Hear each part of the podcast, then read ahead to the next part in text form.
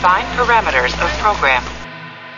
Olá, eu sou a Bruna Mata, dubladora da Chile, e você está ouvindo um podcast da Rede Track Brasilis. Captain James Kirk of the United Starship Enterprise. I speak from pure logic. Make it so, Nabor. You cannot deny me, Cisco. Where no man has gone before.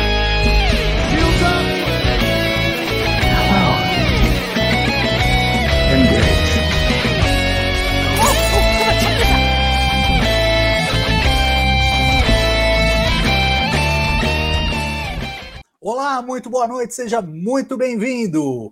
Eu sou Salvador Nogueira, estamos começando mais uma edição do Trek Brasilis ao vivo, desta vez para discutir o sexto episódio da primeira temporada, temporada de estreia de Strange New Worlds. E dessa vez o papo é sobre Lift Us Where Suffering Cannot Reach. É isso mesmo, onde o sofrimento não alcança, na tradução em português, um episódio que realmente traz um final se não de todo surpreendente, com certeza chocante e muito provocativo. Para bater esse papo comigo hoje, estão a bordo o Gustavo Gobi, como sempre, e terminando o episódio na Bacia das Almas, a gente começou esse TB ao vivo atrasado, porque o Gustavo estava terminando de ver o episódio.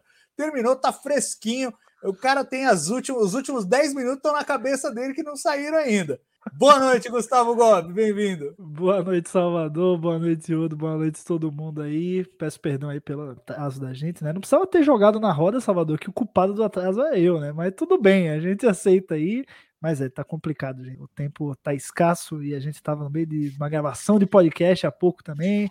Tá uma loucura esse TB, é muita coisa e eu não tô ganhando nada para isso. Mas enfim, estamos aqui mais uma noite para comentar aqui no TB ao vivo Strange New Worlds. Vamos, vamos que vamos. É isso, e é meu enorme prazer, depois de uma demanda terrível, o público pressionando, fazendo piquete na porta do TB Studios, a volta de Fernando Odo Rodrigues ao TB ao vivo após algum tempinho. Faz quanto tempo que você não faz, Odo? Bem-vindo, boa noite. Boa noite, eu acho que a última vez foi com Discovery ainda. Pois é. Depois teve É, Picard, depois teve. É, teve um monte. Picard. É, Mas eu tava Picard. com problemas de som para fazer as lives já resolvido. E, e sobre esse episódio, eu tô com uma coisa na cabeça desde que eu vi o título do episódio. Então vamos lá, todo mundo junto. Love lift us up where we belong. É, Não, gente, olha, vamos falar, vamos falar sobre esse episódio. Quero saber primeiro a impressão geral de vocês, depois a gente faz uma discussão sobre o- a grande ideia da semana, porque dessa vez eu acho que a grande ideia foi muito esfregada na nossa cara de uma forma muito contundente e visceral. Mas primeiro eu queria uma impressão geral de vocês. É, como é que vocês sentiram esse episódio? Qual foi a percepção de vocês? Vou começar pelo Odo. Como é que você sentiu esse episódio? E, Odo, já que você está fazendo a tua estreia agora para falar de Stranger Worlds, aproveita faz uma comparação com o que a gente já viu da temporada. Nessa altura já estamos no sexto episódio, já dá para sentir um pouco da série e tenho certeza que a sua audiência cativa quer saber o que você está achando de Stranger Worlds. Ah, eu tô apaixonadíssimo pela série desde o primeiro episódio. Eu era um dos que ficavam clamando pela série do Pike, né? Sempre fui fã do Pike desde The Cage. Ah, eu acho que por enquanto a gente estava muito focado nos personagens, desenvolvendo os personagens, né? Ah, agora teve um pouco mais de Pike e de Mbenga. Ah, inclusive, eu tô com uma teoria até, ah, sobre o desenvolvimento desses personagens. Se você se der certo, você ouviu primeiro aqui. Eu acho que a Chapel vai se apaixonar pelo Spock. Tô sentindo isso. Uau! Chocado. Ah, com relação a esse episódio, para mim, ele é o mais fraco dos seis até agora. Não em termos da mensagem, tá certo? Eu acho que a mensagem é poderosa, mas eu acho que em termos de execução em todos os, em todos os sentidos, tá? Começando pelo roteiro. É, é- é um episódio que parece ser mais longo do que deveria ser, que demora muito para a coisa evoluir. E aí chega na mensagem e, e quem não sentiu alguma coisa ali, é, por favor, não tenha filho. Mas eu dizer que é o mais fraco de todos até agora não quer dizer que o episódio é um desastre, tá? Ele tá um degrauzinho abaixo dos demais. É, acho que essa tem sido uma marca de Strange New Worlds, realmente é, manter os episódios em alto nível a ponto do pessoal ranquear eles assim muito é, muito próximos e cada um numa ordem diferente. Tem muito de gosto pessoal nessas, nessas escolhas individuais, embora eu consiga enxergar algumas coisas que você disse, Odo, que é, a minha sensação foi que esse episódio é, ele teve uma execução um pouco arrastada, principalmente a primeira metade. Ele demora um pouco para engrenar, parece que ele não é sobre nada, até que ele se torna sobre alguma coisa, mas ele passa muito tempo parecendo ser sobre nada. Essa foi a minha sensação, mas ainda assim é aquele final, pelo menos para mim. E quando chega no final, ele te dá um murro na boca do estômago que, você, que faz valer a pena. Que você fala, ah, é, é para isso que a gente estava fazendo essa jornada. E eu acho que até o, o, o ritmo lânguido da primeira metade é um pouco é um pouco nessa nessa vibe de deixar você desarmado para o que vai ser um choque no final. Quero saber do Gus também qual foi a tua impressão geral, Gus. Cara, eu também achei que o episódio demorou para engrenar. Eu acho que a, acaba se focando muito ali no, na relação do Pike com a líder do, dos Majales, né? E, e, eu acho que isso, por mais interessante que seja, e por mais importante que isso seja para o desenvolvimento dos dois na trama. É, realmente acabou, a gente acabou tendo um momento para isso, para depois a gente entender qual é o problema da semana, para daí a gente começar a investigar e aí atrás e as soluções começarem a aparecer e depois tem entra é, a questão do Benga com a filha dele, enfim, eu, eu acho que demorou mesmo para arrancar, assim. Mas eu acho que a mensagem que o episódio passa é muito interessante. Eu acho que trazer né, essa, esse paralelo do que como a federação trata as coisas, que a gente acaba achando que é o jeito correto, de, uma maneira bem absoluta, assim, é, a gente vê que, assim, não estou dizendo que os Majares eles estavam corretos, mas é de se pensar. Esse, esse, esse ponto levantado é de se pensar. Pelo que, acho que a federação, apesar da, da raça não fazer parte da federação, eu acho que tem uma sementinha ali que o pai que ficou, né, ele estava certo de que aquilo é errado e ponto final, ele acaba tomando um revés no final. Então, assim, eu achei muito legal essa provocação, e, e a série vem fazendo isso, né? A série vem, traz a federação, a frota, com a visão que a gente acha que é correta, e no final ela vai lá e mostra que, opa, nem sempre. Talvez a gente deva não presumir tanto as coisas e, e, tentar entender o outro lado. Então, eu gostei muito desse, desse aspecto desse, desse episódio, que também é, é meio que o, o, traz o Children of the Comets, né? Também traz ali uma ideia de uma crença religiosa que não parecia fazer o menor sentido inicialmente e que depois você fica, putz, nem sempre a, né, a solução aqui da federação, nem sempre a federação vai estar tá completamente correta. E eu gosto de episódios de Star Trek que, que trazem, que suscitam esse debate. É isso aí. Agradecer aí ao, ao Silvio Cunha que mandou um super chat pra gente. Obrigado. Ele comenta o seguinte: boa noite, terráqueos, vida longa, saudade do Odo. Olha aí, o Odo é um sucesso absoluto. no momento correto, falem sobre crianças pobres na federação após a Terceira Guerra, sintetizador de alimentos, etc. É, acho que é uma discussão que a gente pode ter do ponto de vista é, da lógica interna do universo. E é uma coisa que eu me perguntei. Vamos falar. É, eu acho que não dá para não falar do final, porque a, a, história toda só faz sentido à luz do final. Então, por mais que a gente queira, normalmente a gente faz uma, uma discussão linear do episódio. Eu acho que dessa vez a gente tem que puxar o final para o começo e aí começar a destrinchar a história toda. E, e o final, claro, quem assistiu viu que é o fato de que esse primeiro é, servidor, né, ele na verdade ele é um sacrifício. É, eles põem a criança lá, me lembrou inclusive do ponto de vista de narrativa de ficção científica. Acreditem se quiser, me lembrou o cérebro de Spock, porque o cérebro de Spock, a premissa do cérebro de Spock é tem essa civilização que tem esse sistema, esse maquinário super complexo para se manter viva e não consegue de maneira nenhuma é, é, dominar essa tecnologia, é uma tecnologia que eles já esqueceram como foi construída, como foi criada, mas depende de você colocar um cérebro dentro da máquina para operar todos os sistemas. E aqui parece ser mais ou menos o mesmo caso. Eles têm que plugar uma criança e o sistema nervoso da criança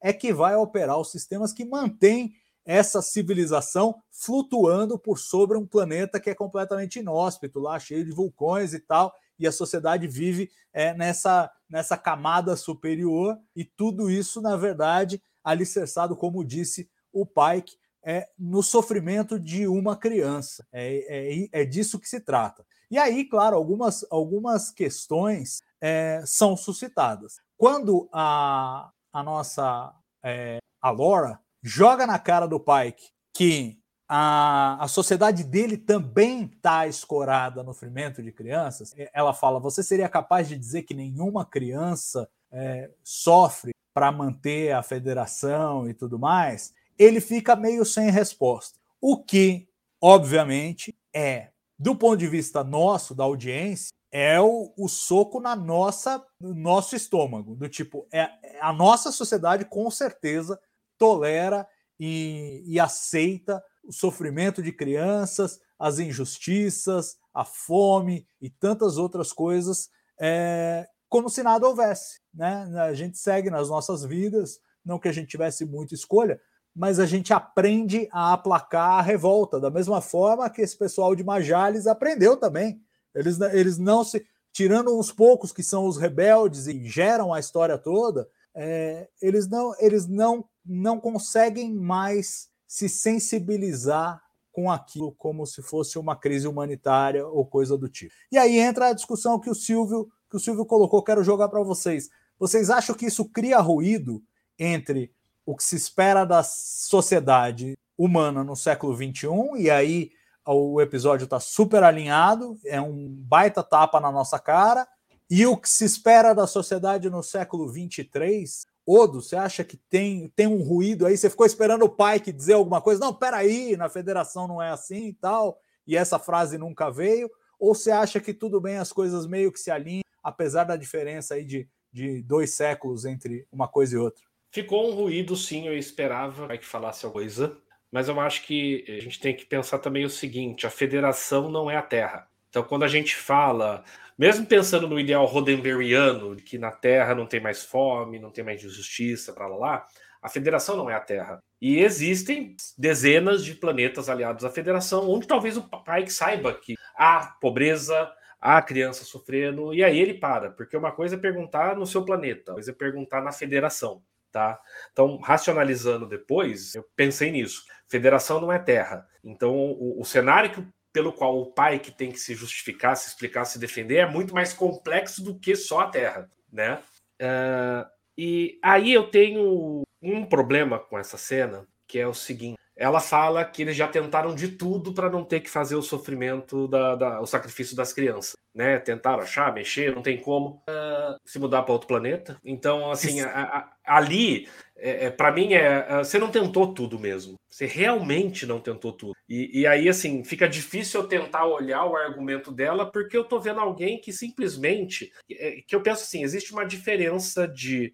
Eu sei que tem criança sofrendo, passando fome aqui no Brasil, aqui na minha cidade, mas eu tenho limite do que eu consigo fazer para ajudar ou do que eu consigo para fazer uma diferença. É diferente de que eu pegar uma criança e levar para o sacrifício. São coisas diferentes, eu acho. Então, é, é, ali, o fato de que realmente era um cenário que tinha uma solução talvez fácil, mudar de planeta. Claro que a gente pode entrar na discussão cultural, eles não aceitam o planeta, mas tem uma solução mais fácil. Isso me incomoda ali, sabe, nessa discussão que é a chave do episódio. Não, e de certa maneira, os rebeldes de Prospect 7 foi, fizeram exatamente isso. Eles falaram, não queremos mais viver, porque ficou claro que eles são um offshoot dessa civilização. Eles falaram, não queremos mais viver esse horror, então a gente vai estabelecer uma colônia aqui e vai ser muito mais difícil a vida e tal, mas é isso aí, é o que a gente optou por fazer. E eles ficam tentando salvar as crianças. Eles são o, o grupo de rebeldes ali que tenta salvar sempre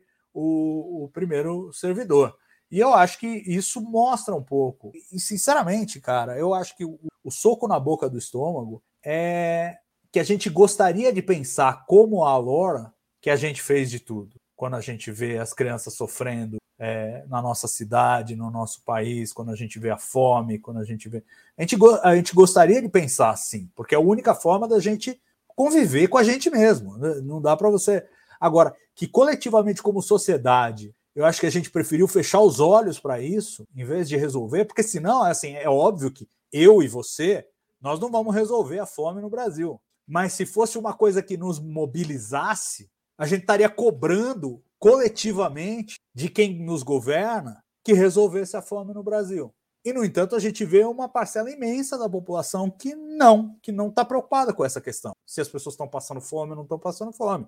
E é uma questão que, para nós, neste momento do Brasil, é especialmente sensível. A gente vê 33 milhões de pessoas passando fome num país de 200 e poucos milhões de habitantes. Então, assim, é uma, é uma coisa muito real e a gente, no dia a dia, e eu acho isso faz parte do mecanismo humano. Né? É como o, o biólogo que trabalha com camundongo de laboratório, se ele começar a ter dó do camundongo, acabaram os experimentos, não vai ter mais pesquisa. É como o médico, se ficar deprimido toda vez que morre alguém na mesa de cirurgia, o cara tem que abandonar a profissão, porque ele precisa se dessensibilizar. E nós, como sociedade, nos dessensibilizamos para esses dramas, porque é o único jeito da gente sobreviver, senão a gente vai ficar deprimido para todo sempre. Só que nesse dessensibilizar, a gente faz como o povo de Majales. A gente é, põe uma faixa e tal. E para mim o episódio pegou muito fundo. Eu acho que ele pegou muito fundo, não só nessa crítica, mas no que ele foi visceral na descoberta. Porque assim, é engraçado, tem muitos, é, tem muitos episódios em que a gente anda atrás da tripulação ou junto com ela. Ou seja, a tripulação sabe mais que a gente, quando, por exemplo, eles bolam um plano, eles combinaram tudo, como a gente viu no Memento Mori, e a gente não sabe exatamente o que, que vai rolar. Aliás, no Memento Mori, não, no, no Children of the Comet. É, eles eles é, bolam um plano, eles estão à frente, eles vão na nave auxiliar, mas a gente não sabe o que vai rolar direito. Mas tudo bem, a gente sabe que eles estão na nossa frente. Tem outros casos em que nós e a tripulação estamos no mesmo passo. Esse é um dos raros casos, eu acho, de que a gente estava na frente. A gente sabia que tinha alguma coisa errada muito antes deles saberem, principalmente o Pike, porque o Pike estava cegado pelo fato de que ele estava envolvido emocionalmente com a, com a moça lá. Então, para mim, o horror foi ver na expressão do Anson Mount, expressão do Pike, a, a percepção, a descoberta de que ele estava envolvido em alguma coisa macabra e não em alguma coisa bonita como parecia pela cerimônia, pela reverência ao primeiro servidor, etc. Aquela cena para mim foi, olha, eu e, e, e, você fica esperando como ele, meu, se livra desses guardas, vai, troca uns socos e pontapés aí resolve a coisa na porrada. e é o que eu queria que fosse feito. E a gente sente com ele e sente a impotência com ele. Eu, eu desabei em lágrimas a primeira vez que eu assisti, na segunda vez você já sabe, você já não é mais surpreendido. Eu não tive esse, esse mesmo essa mesma reação, mas eu achei eu achei esse desfecho absolutamente fantástico e, e absolutamente provocante. É, ele é uma provocação para a gente pensar no quanto a gente se dessensibilizou com a nossa situação. Com relação à federação, eu faço a mesma leitura que você, Odo, a mesmíssima leitura que você. É, a federação não se resume à terra, a gente está cansado de ver colônias que precisam de suprimentos, colônias que são atacadas, colônias que têm suprimento, é, que têm falta de, de, de recursos. É, a gente viu em Discovery mesmo na primeira temporada, durante a Guerra Klingon, é, tinha crianças naquele, naquele assentamento de, de mineradores lá de Corvan 2, que a Discovery salta para salvar, é o primeiro grande salvamento da Discovery com motor de esporos na Guerra Klingon. Então, assim, crianças, sim, crianças sofrem e morrem na federação todos os dias e muitas vezes não sabem por quê. Pelo mesmo motivo que crianças na Ucrânia estão sofrendo e morrendo e não sabem por quê. Porque algum maluco vizinho resolveu invadir o país e estão sofrendo por causa disso. Então, assim, é, é, a nossa sociedade é permeada por essas, por essas, esse esforço de ignorar o, o sofrimento para que a gente continue vivendo. Eu achei é, muito poderoso. Gus, essa coisa da federação para você gerou algum ruído? Você esperava alguma coisa diferente do Pike naquela conversa com a Laura? Ou, ou era para simplesmente baixar a bola, como eu fiz, baixar a cabeça e falar: não, realmente nós somos uma sociedade assim? Cara, não gerou ruído, não. Não gerou ruído, não, porque eu sempre tive essa ideia de que a federação tá, é, não é perfeita. Tá? Nem todos os planetas que fazem parte dela já superaram algumas questões, como a gente sabe que a Terra superou naquele momento. E eu acho que justamente faz parte do processo de você integrar a federação o seu desejo de superar isso aí. Mas a gente sabe que ainda vão ter problemas. Então não gerou ruído para mim de forma alguma.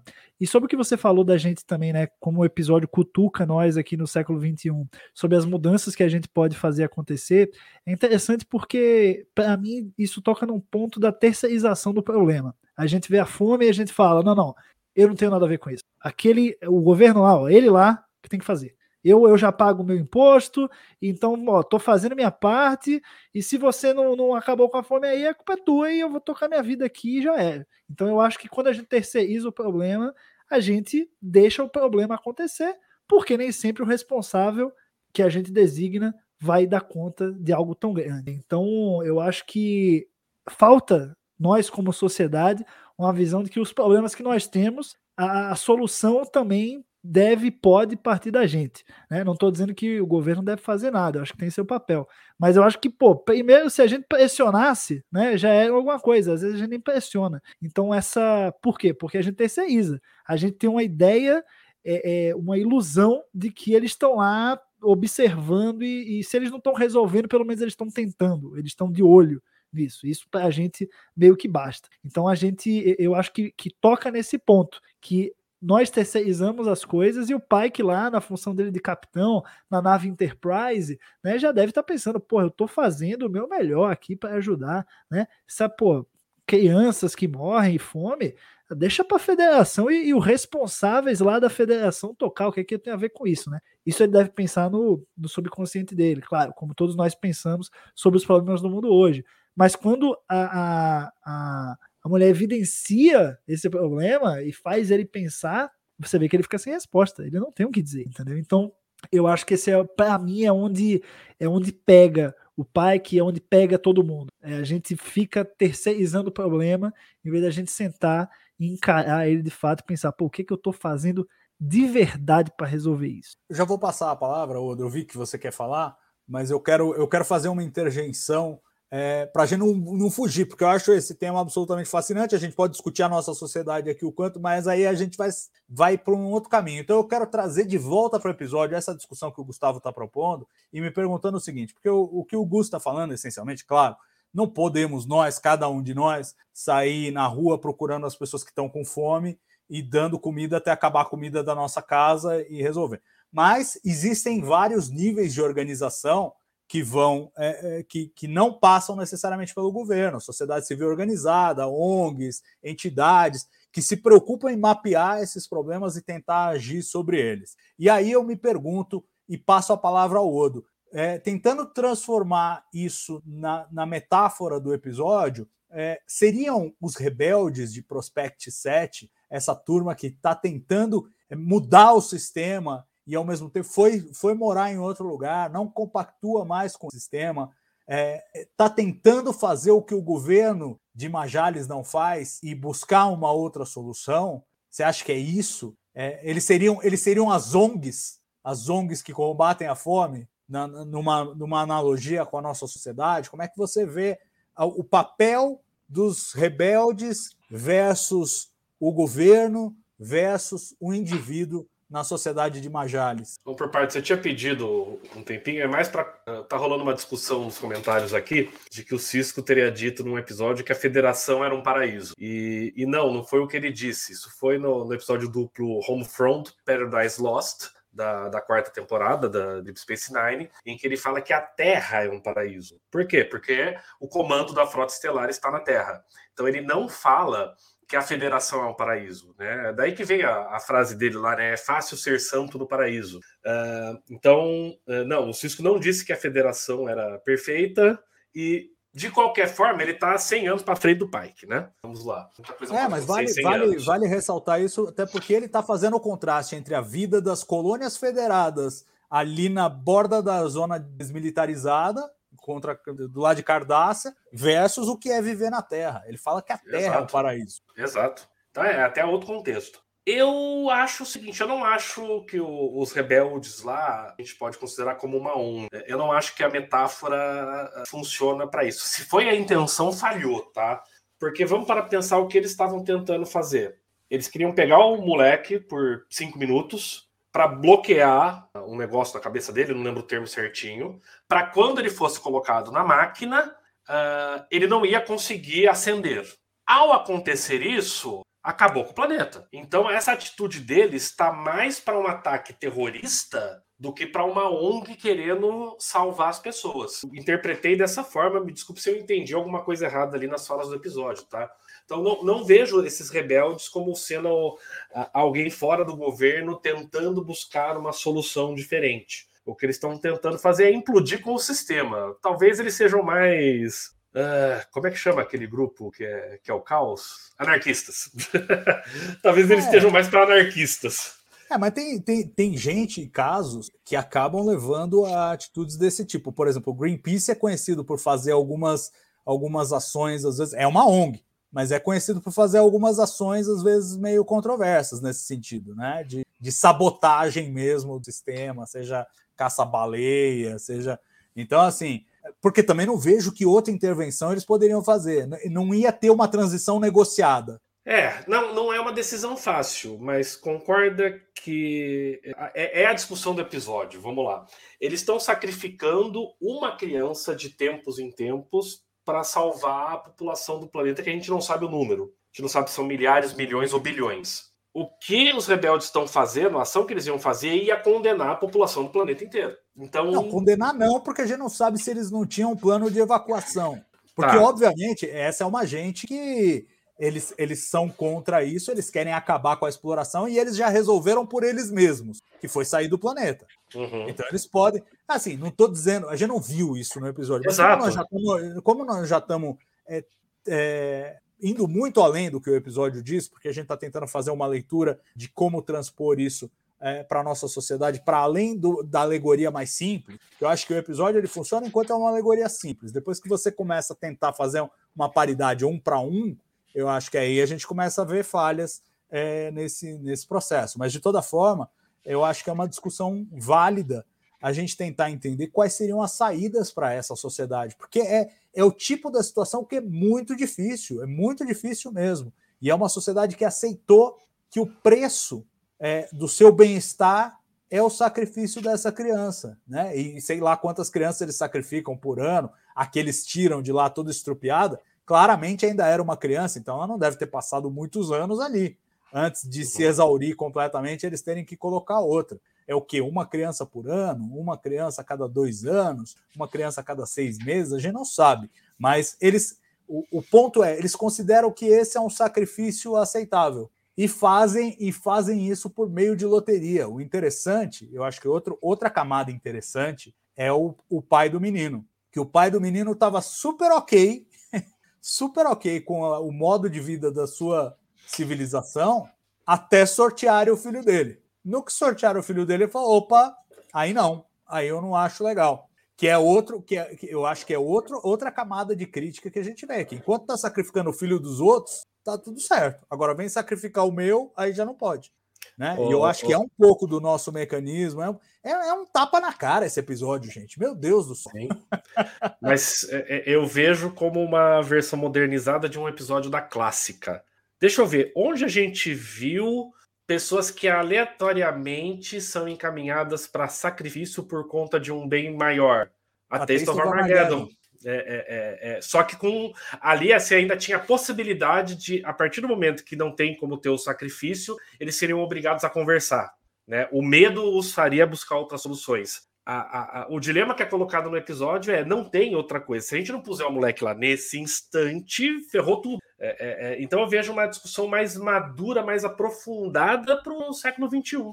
É, não, eu gosto muito desse, de, dessa tua analogia, porque assim, em A Taste of Armageddon, para o pessoal que não lembra, a Enterprise visita um planeta que está em guerra com o planeta vizinho, só que eles travam, e a Enterprise demora, o Kirk demora a entender que guerra é essa, porque eles dizem que estão em guerra, mas não tem explosão, é, não aparece ninguém morrendo e tal, e eles descobrem que a guerra é toda travada por computador é o episódio da primeira temporada da série clássica. É travada por computador, o computador simula os ataques inimigos e diz quem morreu e onde que morreram, em que lugar do planeta, e aí essas pessoas têm que entrar num, num desintegrador e, e, serem executadas como parte da guerra. E eles estão há séculos nessa guerra, se mostrou sustentável, não precisam mais lidar com realmente o, o, o horror da guerra, né? ela se tornou uma coisa limpa, as pessoas morrem, mas a infraestrutura é, é preservada e tal, e, e, a sociedade aprendeu a viver assim. E naquele episódio eles deram um jeito do Kirk fazer uma intervenção, dane-se a primeira diretriz, foi o que ele fez, é, e ele conserta, ou pelo menos dá uma chance de conserto, e aí os dois, os dois planetas resolvem conversar, porque quando ele destrói os computadores que travam a guerra, eles falam, eles, cada, cada lado acha que o outro lado vai preparar uma guerra de verdade, e, e o pavor é tão grande que eles resolvem conversar. Foi um palpite, uma coisa muito série clássica, muito é, sabor James Kirk, que funcionou. Aqui neste episódio, a gente vê que o pai que tá super afim de dane-se a primeira diretriz, eu vou enfiar o pé na eu vou enfiar o pé na jaca, eu vou dar um jeito de fazer isso. Ele só não encontra o meio. E a, e a cena final, ele olhando pela janela, vendo o sistema, vendo a estrela, vendo o planeta, é de impotência, é do tipo, eu não posso fazer nada para mudar isso. Que é um pouco, de novo, pegando a alegoria, é o que a gente sente muitas vezes na nossa sociedade. A gente vê uns absurdos, vê os caras que são mortos na Amazônia, troco de nada, não sei E a gente não. Como é que você muda isso? A gente não sabe. A gente não sabe nem por onde começa. Né? E ele tem isso. Agora, a, a pergunta que eu tenho para vocês é: o pai que deveria intervir, caso fosse possível, caso tivesse alguma coisa a ser feita, ele deveria interferir numa civilização que não tem nada a ver com a federação, não é jurisdição da Frota Estelar, ou, ou não, ele tem que dar uma de Capitão Picard e falar: não, isso não tenho que pôr a mão. Gustavo, primeiro. Cara, eu acho que pelo jeitão do Pike nesse episódio, eu tava esperando ele interferir. Porque, um, ele sai na porrada, entendeu? A la Kirk. Dois, ele pega a mocinha a la Kirk. Só faltou três, que é resolver a situação a la Kirk. Eu achei que ia pintar uma diplomacia cowboy ali, um atalhozinho, uma curvinha, né? uma pequenininha intervenção, ninguém viu, passou, salvou, até o próximo episódio. Mas não foi o que aconteceu. Eu não, eu não acho que deveria. Eu esperava intervenção por conta dessas semelhanças que o pai que tem com o Kirk durante o episódio, mas eu realmente acho que é complicado, né? Você, como capitão, você tem que seguir a jurisdição. E, e às vezes ela, como diz o famoso choque de cultura, a justiça nem sempre é justa. Então, se ele quer seguir a risca a lei, ele realmente o certo é não fazer nada, não pode se meter. A não ser que ele ache uma brecha que permita ele fazer isso. Né? E eu acho que talvez foi é, é isso aí que estaria faltando no episódio. Né? É isso aí que, que foi, foi o, o pai que lá reunir todo mundo e falar, pô, como que a gente pode salvar o cara e mesmo assim não ferir a regra da federação? Enfim, a gente viu que não deu, mas sabe, eu, eu acho que é isso, talvez uma coisa assim que ficou faltando e que as pessoas realmente ficaram com esse esse gostinho de quero mais ou de faltou algo dele que ele deveria ter intervido, sabe? Alguma coisa assim. Mas é, a justiça às vezes é injusta e é, é, o correto mesmo foi é, não fazer nada mesmo.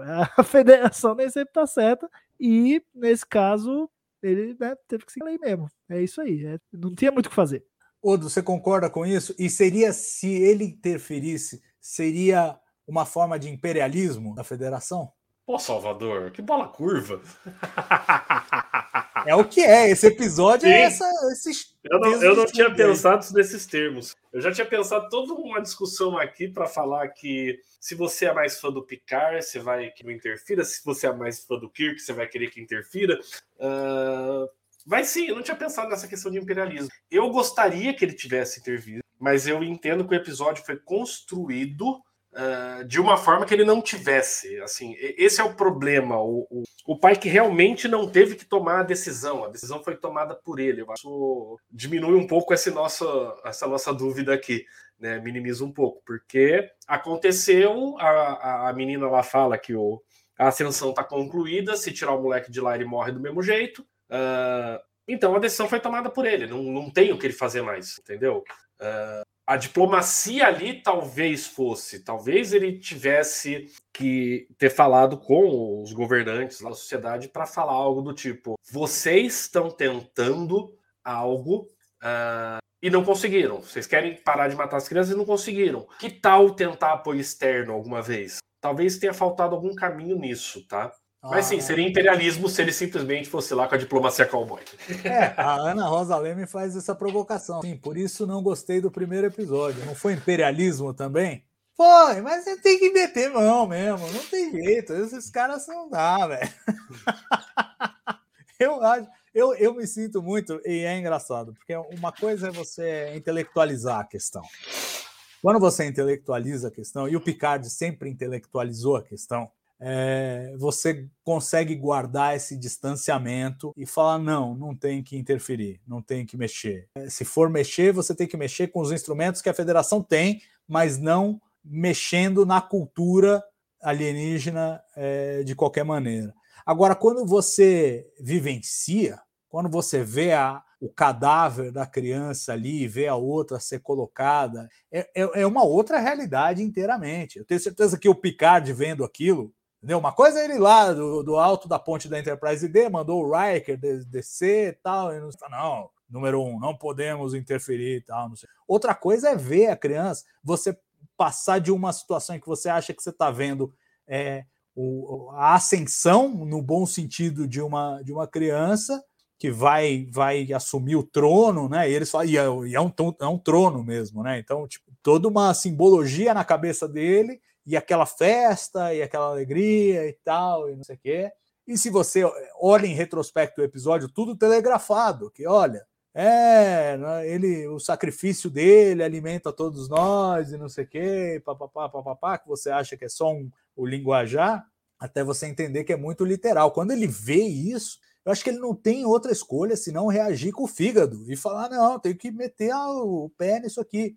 No final, ele se contém, ele toma a decisão de não interferir. No caso lá do primeiro episódio, para não deixar a Ana sem resposta, tem um atenuante que é o seguinte: os caras só adquiriram aquela tecnologia por causa das ações da, da federação na batalha contra o controle. Então, como foi uma coisa induzida pela federação, a, a interferência já aconteceu.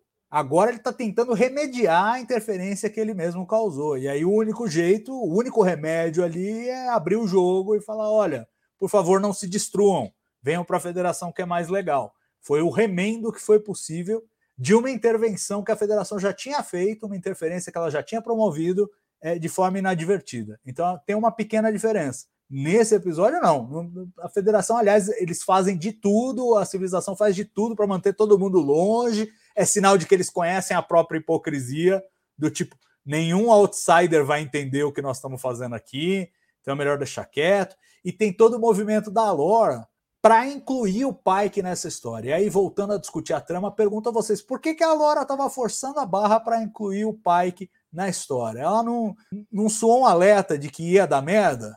Gustavo Gobi. É o amor! Pô, ela assim, além dos motivos políticos de tentar levar o pai a entender se passava ali e por que que eles sacrificavam as crianças, acho que também tem a questão emocional, né? Eu acho que ela ainda nutre sentimentos pelo pai, que ela quer que o pai que fique ali, se insira naquela cultura. Então, eu acho que é uma mistura das duas coisas, né? O amor pelo pai que, e que também a vontade que ele entenda o que é que tá rolando no planeta e, e no fim das contas ele entende, né? Ela, ela só não conseguiu deixar ele lá vivendo com ela. Mas uma das coisas ela conseguiu que foi realmente fazer ele entender o que, é que se passava ali e não agir em relação a isso. É, mas entender não, não significa compreender concordar, no sentido é. de tolerar, concordar, é. aceitar. É. Ele, ele, ele sai absolutamente revoltado. Ele basicamente vai embora. Mas ele sai. Mas ele só sai. Ele não entendeu? Ela conseguiu. É, pois é, mas também, de novo, é, é, o que eu fico pensando. Do jeito que o episódio, o Odo tem razão, do jeito que o episódio foi configurado, não é o que, que o cara ia meter torpedo fotônico nos caras lá. Não, não, sei o que, que ele podia fazer mais. para Ia mandar uma, um, pois é. um destacamento. Ó, Laan, vai lá, Laan, arranca tudo, quebra tudo lá. Pois é. é. Não vejo muito que. Não tinha uma solução delicada para fazer. Né? Essa é uma diferença entre o Pike e o Kirk, Odo. Você acha que o Kirk teria forçado a barra? Teria feito alguma coisa de algum jeito? Ah, eu ia forçar a barra, iria tentar fazer alguma coisa, mas vamos lá, a gente está falando de obras de ficção. E eu acho que os roteiros para o Kirk são feitos para ter uma forma dele quebrar e dele se mostrar o herói clássico, como eram os heróis dos anos 60, né? E aqui a gente quer mostrar o Pike em situações mais complexas, porque nós estamos falando de televisão do século XXI, né? Estamos falando de cinquenta e tantos anos depois. E, e eu acho que não dá para comparar. Se gente só comparar simplesmente, ah, o, o, vamos, tira o Pike e põe o Kirk. Ah, o Kirk quer fazer alguma coisa. O quê? Não tem brecha para fazer nada. O Kirk conseguia fazer as coisas porque o roteiro era construído dando brechas para isso. Esse não tinha brecha para fazer nada. É, eu acho que eu fico pensando o que, que ele poderia fazer. E... Assim, óbvio, de novo, Odo, você, você cantou a pedra também no começo. É assim, a solução é óbvia. É tipo, sai dessa bosta desse planeta, que esse planeta não serve para nada. Pô, sai. Não, e, e, e, e, talvez o, o, a discussão maior ali seria que foi mencionado um passant e depois a gente esqueceu porque tomou um chute no estômago, né? Mas esse planeta poderia ser uma opção para o Pike voltar depois do seu acidente. Eles teriam tecnologia para recuperá-lo. Uh, isso é mencionado lá, mas depois a gente não entra nessa discussão. Quando o Pike vai embora daquele jeito, fica puto com ela tal, ele fechou a porta disso para ele. Mas a gente não teve essa.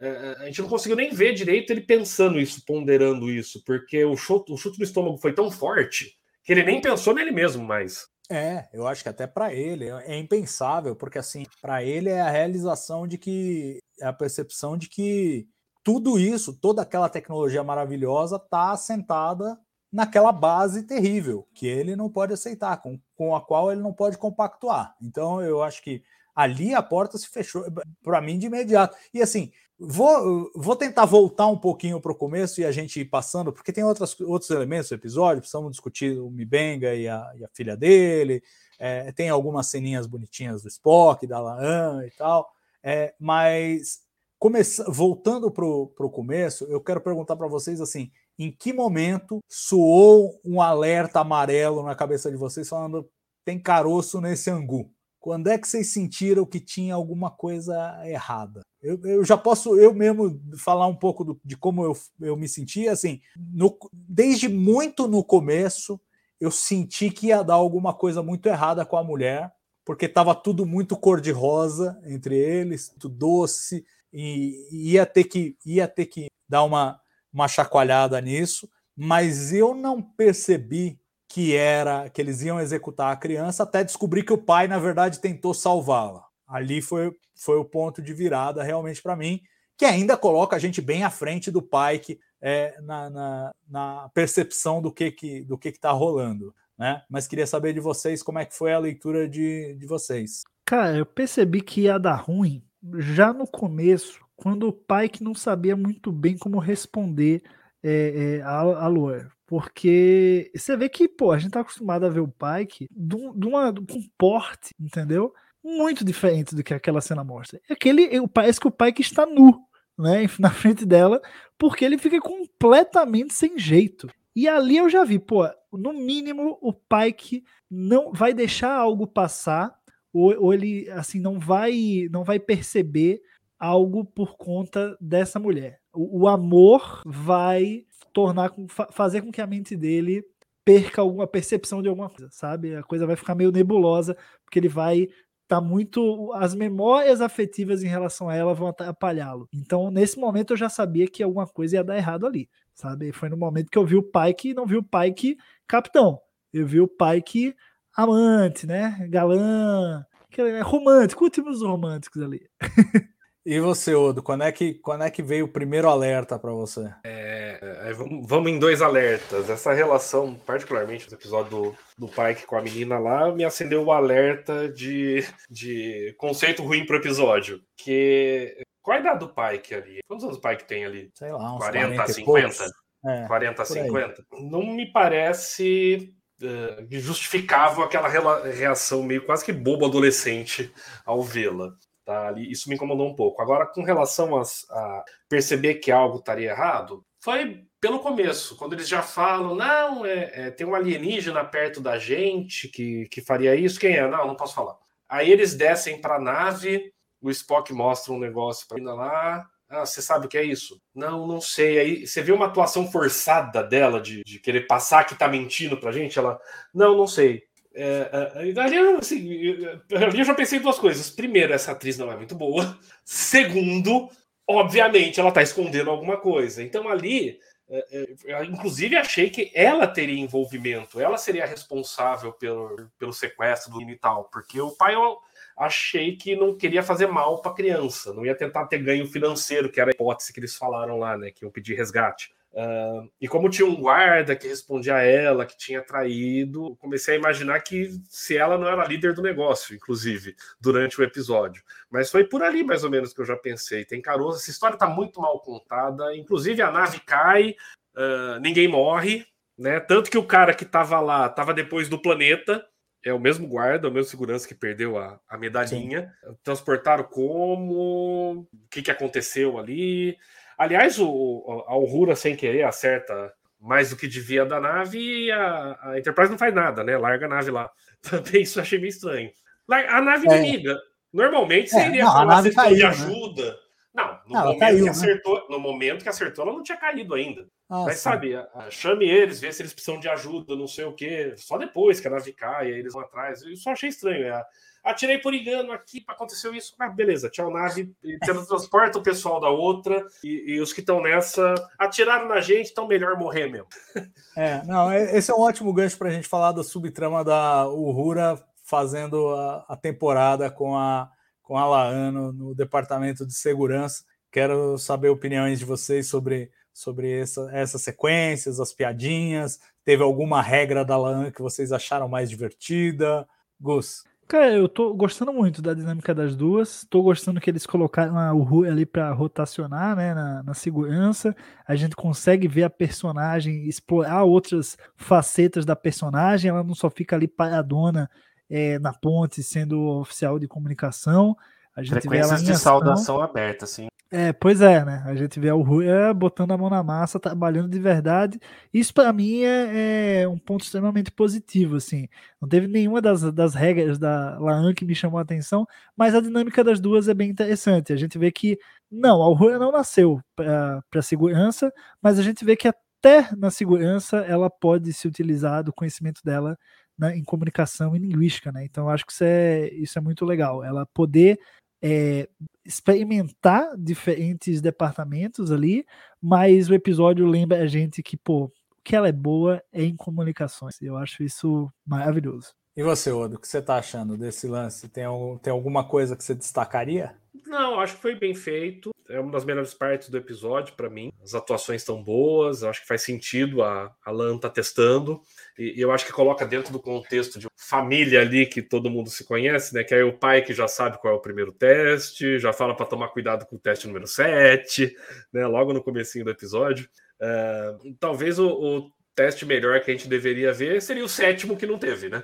Ela se antecipou e aí Ela ficou... se antecipou, exato. Mas a dinâmica das duas, a atuação, assim, o elenco e os tripulantes da Enterprise em Strange New Worlds tá, tá perfeito, assim, caiu como uma luva. Sempre que você junta dois diferentes, a coisa continua funcionando nos seus próprios termos, sem forçar naturalmente, assim. Quanto a isso, eu não tenho que criticar nada. É, não, e a regra 7, a, a, norma 7 de segurança lá tinha alguma coisa a ver com sujeira de mugatos, era um negócio, era um negócio zoado lá. Era pedra que tinha que remexer qualquer pedra, que ela fala, não, não pode deixar nenhuma pedra sem remexer. Eu faço normalmente os, os oficiais de segurança remexerem no sei o que do mugato lá. E aí a Rússia escapou porque ela já tinha remexido e descoberto a história lá da, da relação entre os, os rebeldes e o, e o e Majales. Agora, para mim, a cena mais divertida dessa sequência foi a, a da Uhura no começo, quando ela entra na ponte, depois que ela está conversando com o Pike no, no turbo elevador, ela entra na ponte e ela é, a sua, o seu descanso foi relaxante. Ah, não, foi ótimo, obrigado, tal, mas tipo, na ironia pura, assim, suco de ironia.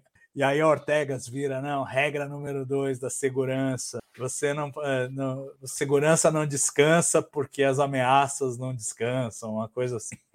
eu achei divertido. Toda a sequenciazinha eu achei bonitinha e acho legal que eles incluam alguns elementos é, para dar leveza ao episódio que não são nem mesmo necessários. Tem alguns nesse episódio que são necessários. E aí vamos entrar. Pô, eles fizeram a gente adorar o menino lá, a gente adorar o primeiro servidor. Ele é um, um doce, ele é um gênio, ele é tudo de bom, porque a gente precisava adorá-lo para ter o choque no final dele estar tá se sacrificando, né? Mas nesse caminho, várias cenas foram divertidas. Tem alguma que vocês destacariam com a filha do, do Mibenga ou com, com o Spock? Ele tem uma cena muito boa também. Alguma, alguma chama mais atenção? Fala aí, Oda. Não, é, é, é me chamou a atenção ele com a, com a filha do, do Mibenga, né? Porque ela tava lá pulando e na minha cabeça veio Alamarain, conte até quatro, Alamarain. E você, Gus? Teve alguma coisa aqui? Cara, eu gostei muito da cena da, dele brincando com a filha do Mbenga. E gostei de tudo envolvendo a, a, filha do Mbenga nesse episódio, na verdade. Eu acho que roubou a atenção, assim, eu fiquei, desde que essa, essa trama foi introduzida em Strange New Worlds, eu fiquei muito, assim, querendo saber mais, assim, me atraiu muito essa trama. E a gente tem muita coisa que avança nesse episódio, né? A gente tem, não vou dizer uma solução, mas a gente tem um indício de solução que pelo andar da carruagem, eu espero aí que talvez, quem sabe, ao fim da temporada a gente tenha a filha dele curada e, e na Enterprise, seria fantástico. É, eu realmente gostei muito disso tudo envolvendo a, a, filha dele. É, bacana, acho que a gente já vai falar sobre isso. Deixa eu só mencionar antes a cena do, do Spock com o, o menino, porque pela primeira vez a gente tem uma informação canônica da velocidade de transmissões subespaciais, né, que seria acho que 52 mil vezes a velocidade da luz, e o moleque ainda fala: ah, isso aí é muito lento, por isso vocês precisam de é, retransmissores e tal, não sei o quê, porque senão o sinal vai se degradando. Eu pego aqui, se eu desmontar essa cadeira aqui, remontar, posso que eu faça um sinal subespacial, XYZ e tal, não sei. Então, assim, já plantou. E é engraçado que o menino pergunta assim: ah, você sabe qual é?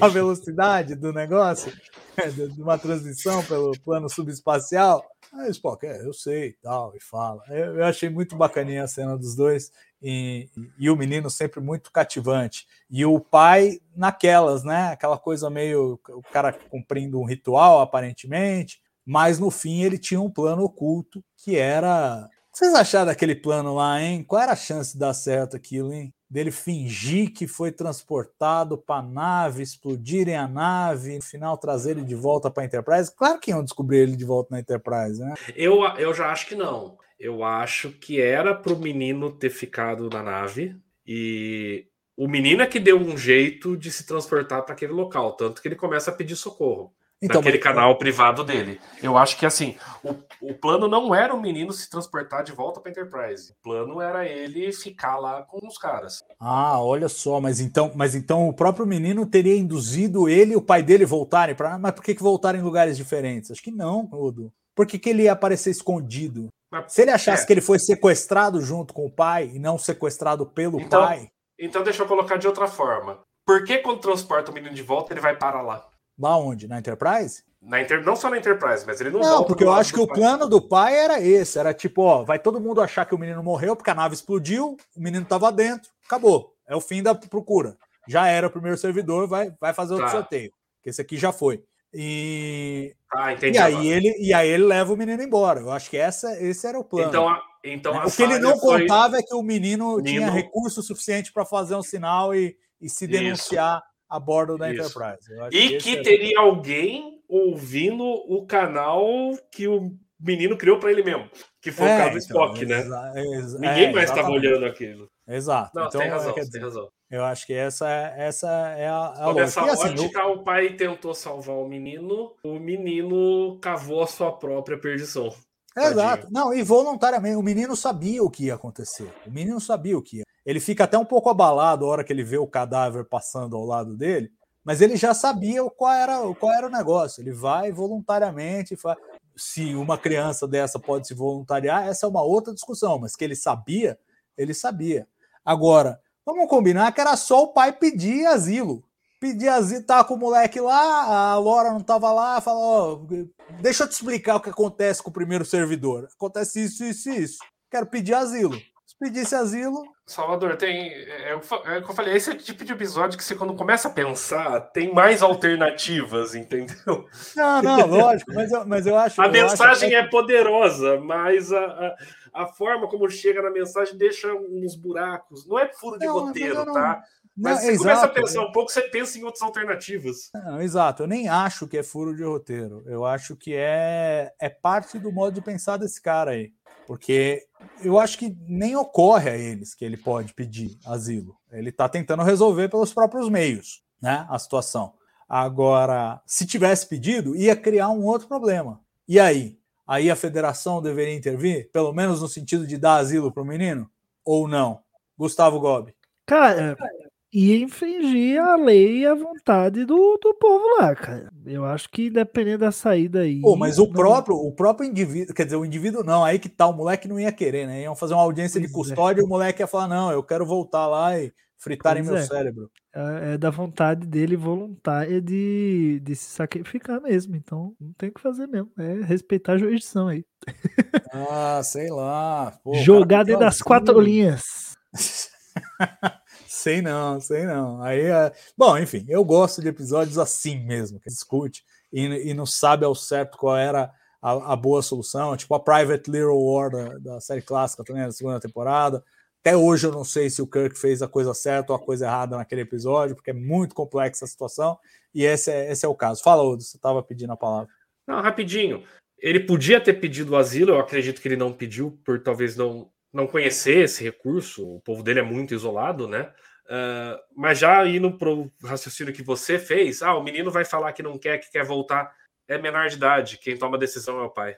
É, mas isso pela frota estelar, não pela lei deles, né? Aí teria que Mas a frota estelar, a- pediu- a, a federação aplicar, é, aplicar a lei dela, não a lei dele, né? É isso. Mas quando você pede asilo em outro Exato, país, vale a lei do país que recebe. É, também É isso acho. aí. É, não, ia ser por aí mesmo. Mas que é uma questão espinhosa e que envolve conflito cultural e interferência, sem dúvida. É bem difícil, bem difícil. É, ainda mais quando a vontade do menino é, é aquela. Porque, por mais que ele realmente não, não tenha poder de escolha na nossa lei, o que um menino dessa idade falar para um juiz de família, por exemplo, tem peso. Não é que vai decidir a questão, mas tem peso. Então, enfim. Mas aí, aí ia virar lei e ordem o, o episódio, né? Porque tem que chamar o juiz. é. Agora vamos falar da, da filha do Mibenga, então, e do, e do Mibenga. Uma história que parece ser executada meio a conta gotas, Gu. Você está falando que você se envolveu com isso. Não te dá um pouco de aflição, assim, tipo, ah, tudo bem, agora deu mais uma pecinha, mas ainda não é a solução. Tipo, cura logo esse negócio ou não, eu acho. É aquilo, né, cara? Tem que salvar as grandes ideias para os fins de temporada, né? É, é o padrão aí. A gente fica martelando que Strange New Worlds é episódica, mas esse episódio foi cheio de ponta que foi criada nos episódios passados, né? A gente, pelo menos do ponto de vista dos personagens, a série não tem nada de episódica, não. Então, essa trama da filha do Mimbenga começou lá atrás. O pai, que quando tá conversando com a loira, ele fala que viu a frente do seu próprio tempo, né? Teve uma visão do futuro. Ali disse, mas não disse, enfim. A gente tem vários pontos uh, que foram criados anteriormente que são suscitados nesse episódio aqui. E eu não vejo problema de ser a conta-gota, porque se, se é para não ser episódico com os personagens, então realmente a trama de cada um deles a gente vai vendo pouquinho em pouquinho. Então, o Pike, que lá no primeiro episódio estava super consternado, e aí teve uma lição, e aí melhorou. E aí chega no, no com a Uhura, ele, quando vai perguntar quando ela se vê em 10 anos, ele titubeia, né? Porque ele lembra do. Então, sempre está ali, né? As histórias pessoais dos personagens sempre estão ali permeando o episódio, independente de, do quão episódico é, ele seja. Então eu acho que faz parte do jogo e eu acho que faz parte dos grandes season finales trazer essas conclusões também. Então tô, tô ansioso para ver, mas também não tô desesperado a ponto de não, eu quero agora, sabe? É, eu acho que estão reservando para um momento mais oportuno e, e respeito e vou esperá-lo chegar. Vai que ele Isso. tá conectado com alguma outra trama aí que a gente não sabe também. Você acha que isso vai, vai ser trama A em algum momento? Ou do- eles vão jogar sempre na trama B, esse- essa coisa do Mibenga salpicando ao longo da temporada? Porque, tipo, um season finale que a trama A seria a solução da Não. filha do Mibenga, eu ia falar, ah, desculpa Não, aí, também mas. não, também não, também não. Mas Vai eu acho rolar. que pode ter um episódio de meio de temporada que, que feche isso, que transforme isso numa trama A e, as- e aí sim feche isso. É, Mas isso, se for para um season finale, eu acho que é trama B. E eu, eu acho que vai ser trama B sempre. Aí vai se resolver como B mesmo. É, eu acho que seria do caralho se o Mibenga desse a louca e descesse no planeta para roubar a tecnologia. não sei. Aí, pô, aí você meteu um negócio. Mas enfim, não aconteceu isso. A gente continua, para mim, tá um pouco em banho-maria, Odo. É, eu tenho problemas com essa trama. Eu acho que humaniza bastante, por enquanto o recurso dele, beleza. Mas é, é, é, é um conceito que tem uma data de validade. Por quê? A filha dele está presa no, no pattern lá do teletransporte. Então, ela deveria envelhecer lentamente, o que não vai acontecer com a atriz. Então, é, é, eles vão ter que logo resolver isso, porque senão daqui a pouco tá o Mibenga lá lendo historinha de dormir para filha adolescente. E É, não, e bem- não vai fazer pensado. sentido dentro do conceito. Então, acho que a gente vai ter uma. Se vai ser plot A ou não, eu não sei. Eu- Eu acho que pode ser algo como que a gente viu aqui. Ah, Está rolando um plot A que vai ter a solução que ele precisa para curar a filha, tá? Mas não vai deixar. Não vai ter um episódio inteiro com foco nisso, não, eu acho. Mas isso não deve demorar para acontecer. Eu não vejo passando da segunda temporada, no máximo. E aí ele deixa, ele deixa a Enterprise, gente? McCoy!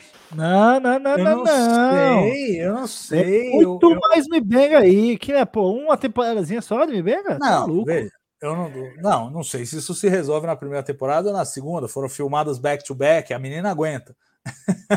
mas mas o, o que eu fico pensando é o seguinte: é, o cara não pode criar, ou pode, pode criar a filha a bordo? Pode. Porque nessa, nessa época, famílias não ficavam a bordo, né?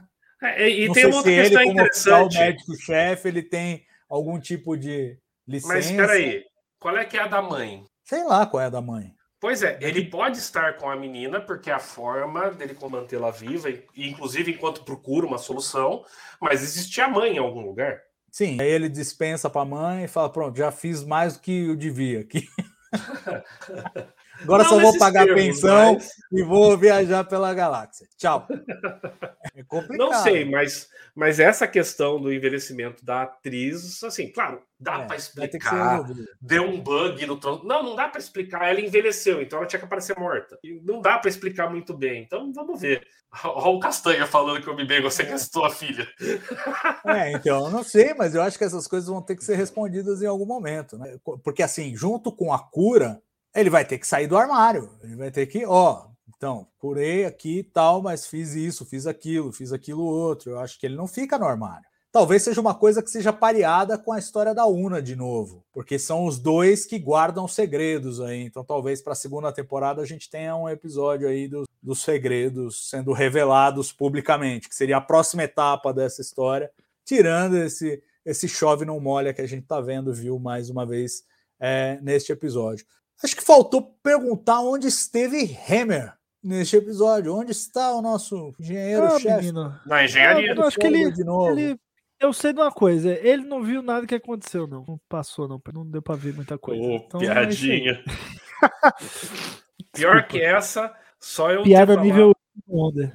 Não, pior que essa, só a piada que eu fiz antes de começar a gravação, que a menina gosta do Pike porque amor de Pike quando bate fica. Nossa senhora. Nossa, tá cancelamento demais vem, hein? isso. o É, cancelamento esse- vem forte. Esse TB ao vivo é um tapa na cara da sociedade. Em todos os cancelamento já era. Ai, ai. Enfim, enfim, senhores. Eu um bom acho alerta pra gente entrar nos momentos, hein? é a frota dando baixa na UNA. Não, espero que não. Não, pelo amor de Deus. Espero gente, que não. Nem, nem cogita um negócio desse. Chegou agora. A, pelo a frota não deu baixa no Bashir, por que, que vão dar baixa na Una? É, eu acho que não deveriam. Ainda mais depois daquele discurso que a gente sabe que o pai que vai fazer. A gente sabe que ele vai fazer. Então, depois daquele discurso é impossível. É, Gente, vamos para os momentos da semana, porque eu não sei mais o que falar desse episódio. Então, vamos para os momentos da semana, começando com o momento Cérebro de Spock.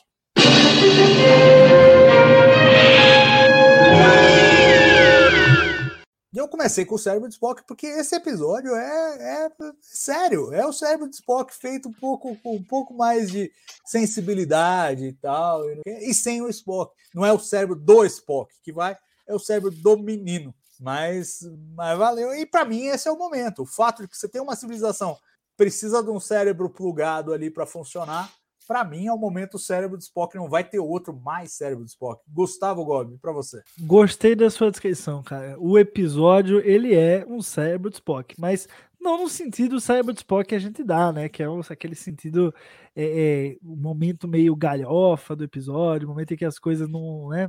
Parece estar tá destoando é, da maioria. É, e eu acho, cara, que, assim, no final, quando tem aquela quando tem aquela cerimônia para o menino e ele é levado, alguma coisa ali não, não, não concatenou para mim, sabe? Eu acho que o, corpo da criança morta ali do lado, eu não sei se precisava ser tão visual para nos fazer entender que aquilo é um sacrifício sabe? Então eu, eu vou colocar, essa, apesar da cena ser importante, é a cena que o pai que entende o que é que tá acontecendo, mas eu acho que eles poderiam ser um pouquinho mais inteligentes, eu acho que nessa resolução. A cena me, me causou um leve ruído. Não sei se eu tô sendo chato, né? Mas foi, foi, foi o meu momento cérebro de Spock mesmo. Foi, pô, porra do cadáver de uma criança. Não precisava, é, né, gente? Acho que é uma questão de. Não, acho que é uma questão de gosto, não é você tá sendo chato, mas, mas eu adorei essa cena. Eu achei que ela, ela tinha que ser tudo aquilo que ela foi. Porque é, é o horror, cara. Você precisa se horrorizar com o negócio, senão não. Entendeu? Se fica aquela coisa antissética, né? Que, tipo, você não vê, eu acho que tem que ver. Eu acho que era o tipo da coisa que tinha que ser vista. E até, até o moleque dá uma fraquejada, né? O moleque que tá disposto, tá, a hora que ele vê, será que. É, eu acho que. Mas enfim, é, é, a opinião de cada um. E você, Odo, qual é para você seu momento cérebro de Spock? Eu só vou discordar de vocês que eu acho que esse episódio é cérebro de Spock contra a Taste of Armageddon. Só Não, nesse é uma sentido. boa comparação, é uma boa comparação. Uh... Mas, cara, só para fazer um adendo, é muito interessante como cada episódio de Strange New Worlds ressoa pelo menos um de TOS, né? Parece que eles, eles foram lá em TOS, fizeram uma seleção de episódios e falaram: é. vamos, vamos destrinchar a partir desse, aí a gente faz um aqui, desse a gente faz outro aqui, desse a gente faz outro aqui, e assim eles foram bolando os 10 episódios da temporada. É, aliás, aproveitando esse gancho, deixa eu dar uma informação para o nosso público, que assim, é, era uma coisa muito marcante na série clássica, o uso de escritores de ficção científica consagrados. E aqui a gente tem, ok, dois roteiristas de televisão que assinam esse episódio, mas é, é, um episódio fortemente baseado em dois contos de ficção científica tradicionalíssimos. Um é o The Ones Who Walk Away from Omelas, que eu estou vendo aqui, de 1973, da Ursula Le Guin.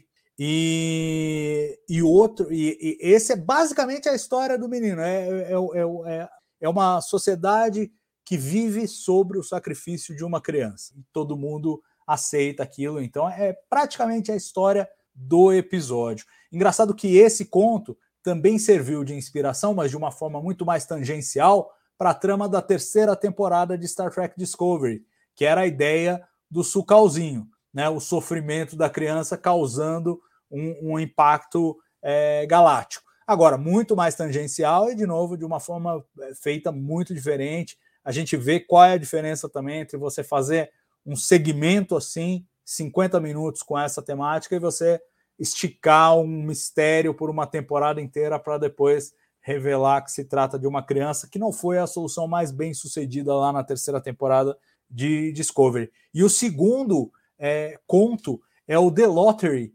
da Shirley Jackson, é, que é basicamente uma sociedade que vive de uma loteria em que eles sorteiam alguém para sacrificar uma família ali que eles sacrificam. Então, assim, duas ideias que vêm da ficção científica literária já foram, claro, usadas várias vezes. O pessoal aqui nos comentários estava mencionando um episódio de Stargate que lembra muito e tal. Já foram usadas, exploradas diversas vezes, mas é muito legal, vale ressaltar o, o Strange New Worlds bebendo nessas fontes e trazendo um pouquinho da, do sabor da ficção científica literária é, de volta para Star Trek, assim como injeção pesada. O, o, o, nosso amigo que opera a live não vai ser feliz, Gustavo Gobi, enquanto você não disser qual é a nota do episódio. Não vou dar, só pra ele não ser feliz. É isso, valeu. Quem quiser ver a nota, no GDE quando sair. No final, você deu o momento cérebro de Spock? Não, né? Então Não. dê, por favor. É, a sequência de perseguição ao guarda, que parecia aquelas sequências de perseguição de desenhos do Scooby-Doo, sabe? Entra numa porta, sai pela outra, aí aparece aqui. Acho que toda a direção, tudo aqui naquela cena não funcionou pra mim. Tá certo. A- o Castanha tá falando a cena de ação circular também é dose. Qual é Eu acho que é essa. É essa? É, porque eles estão talvez correndo sim. num negócio redondo ali. É, exato. E o, e o pai que vai pelo outro lado, né? E pega pelo. é. É, estilo Scooby-Doo. Ou, ou é, em homenagem ao nosso amigo Leandro Magalhães, Keystone Cops. Tá certo. Vamos, vamos agora então para o momento chip de emoção.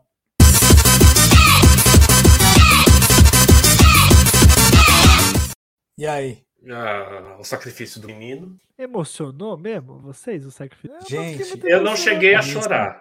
Eu não cheguei a chorar.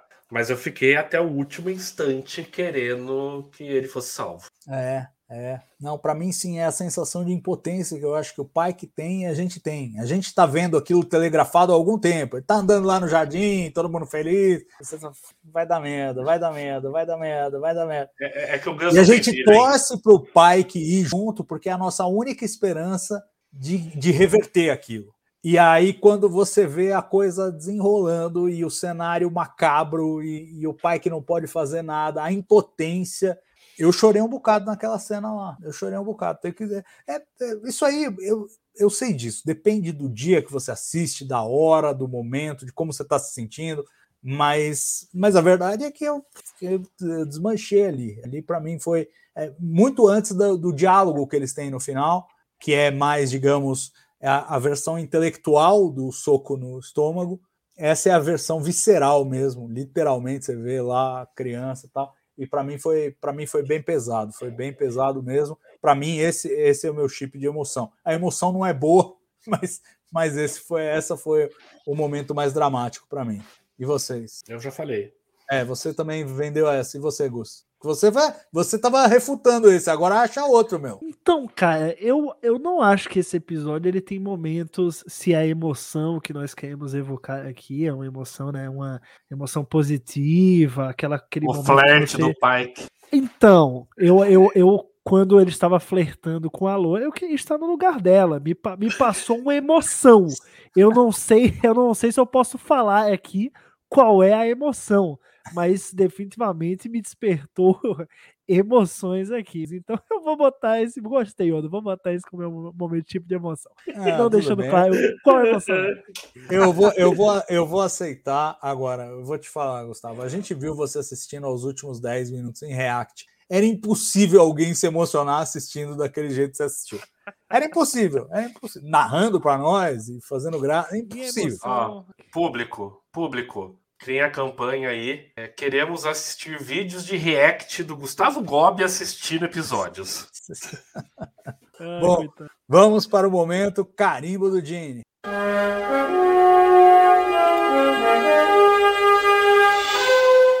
E aí? Cara, eu acho que todos os momentos em que o Pike foi muito Kirk, pra mim, T, a aula de Gene Roddenberry, sabe? Povoando ali o, o- o local, sabe? O cenário, a cena. Então, toda vez que o Pike saía na porrada, toda a flertada que ele dava, ele, ele seminu ali na cama, a mulher alisando o cabelo dele. Eu falei, isso, pô, isso é o Kirk aí, pô, isso é, isso é tosse. então, vou, vou colocar aí. As, as cenas em que Pike foi Kirk, pra mim, são, são o momento do Gene. E você, Odo? Ah, desconsiderando as falhas de execução, eu diria que o episódio inteiro é um carimbo do Gene, porque é um episódio todo calcado em, em- estruturas e conceitos que a gente via na clássica. Então, assim, eu dou pro episódio inteiro. Exatamente, exatamente. É, Tem um poder de alegoria fortíssimo, que é uma das coisas que o Gene Roddenberry desde o começo queria fazer na série, aquela coisa do Jonathan Swift, né, do Viagens de Gulliver, usar narrativas ficcionais como alegoria para crítica dos nossos tempos. E eu acho que é, no primeiro episódio, Strange New Worlds já tinha sido assertivo nisso, né, de uma crítica muito é, pontual do que, do que nós eh, estamos vivendo agora nesse momento do século XXI, e eu acho que volta a carga com esse episódio, é, com, com alegoria, mas ainda assim com uma força, com uma força incrível. E a, e a Lúcia está mencionando o que eu acho que deve ser. É, então eu vou carimbar o episódio inteiro e vou chamar o momento Patrulha do Cânone.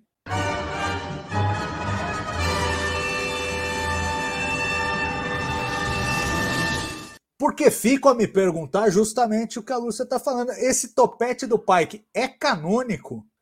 Porque é um topete, meu amigo. Se Vamos está em tela, é canônico. Mas Vamos eu diria dar... o seguinte: curiosamente, no episódio em que ele tem uma relação amorosa é quando o topete está maior. Eu não sei se tem alguma relação, mas. Pois é, mas vocês não acham que passou um pouco do ponto ali? Vamos falar aqui. Eu sei, não, é, é engraçado porque parece preciosismo.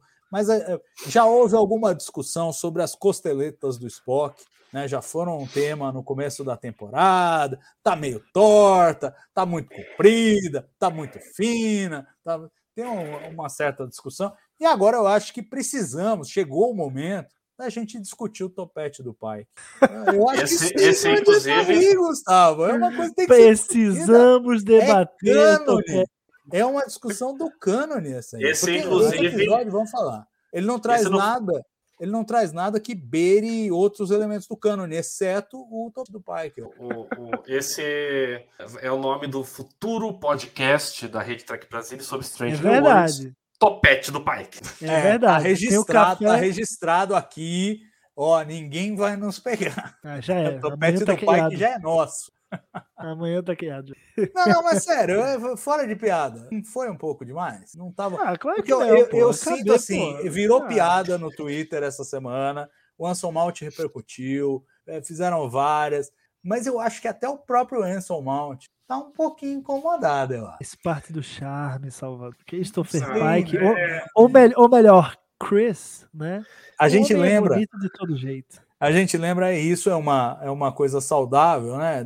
Dos anos 90, a, a grande preocupação era o penteado da Janeway, né? A discussão em Star Trek era o penteado da Janeway, trocava de peruca a cada cinco é, episódios e passou três temporadas até afirmar um, um, estilo de cabelo. Os caras tinham uma obsessão com o cabelo da Janeway lá, os executivos, a Kate Mulgrew ficava frustradíssima com isso, que tipo, os caras não estavam preocupados com a atuação, estavam preocupados com o cabelo dela. E, Antes e... disso, eles tinham ficado com a careca do Cisco, né? É, então, exato. Também teve essa, mas, mas, mas a Kate Mulgrew muito mais, uma questão muito mais, é, muito mais alongada. E agora estamos discutindo o topete do pai, que mostra que quanto mais as coisas. Para citar uma frase de Space Nine típica, quanto mais as coisas mudam, mais permanecem as mesmas. Pô, eu acho que a frase eu... que tem que ser trazida aqui é que o fã de Star Trek é muito desocupado, hein? Pra ficar discutindo topete, cabelo. Ah, pô, que...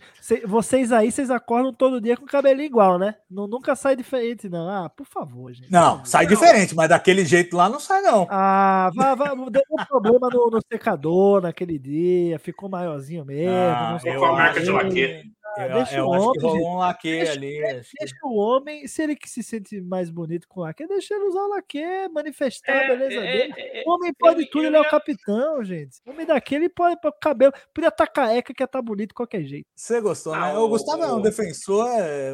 Christopher Pike Olha... é o dono, proprietário e CEO do meu coração.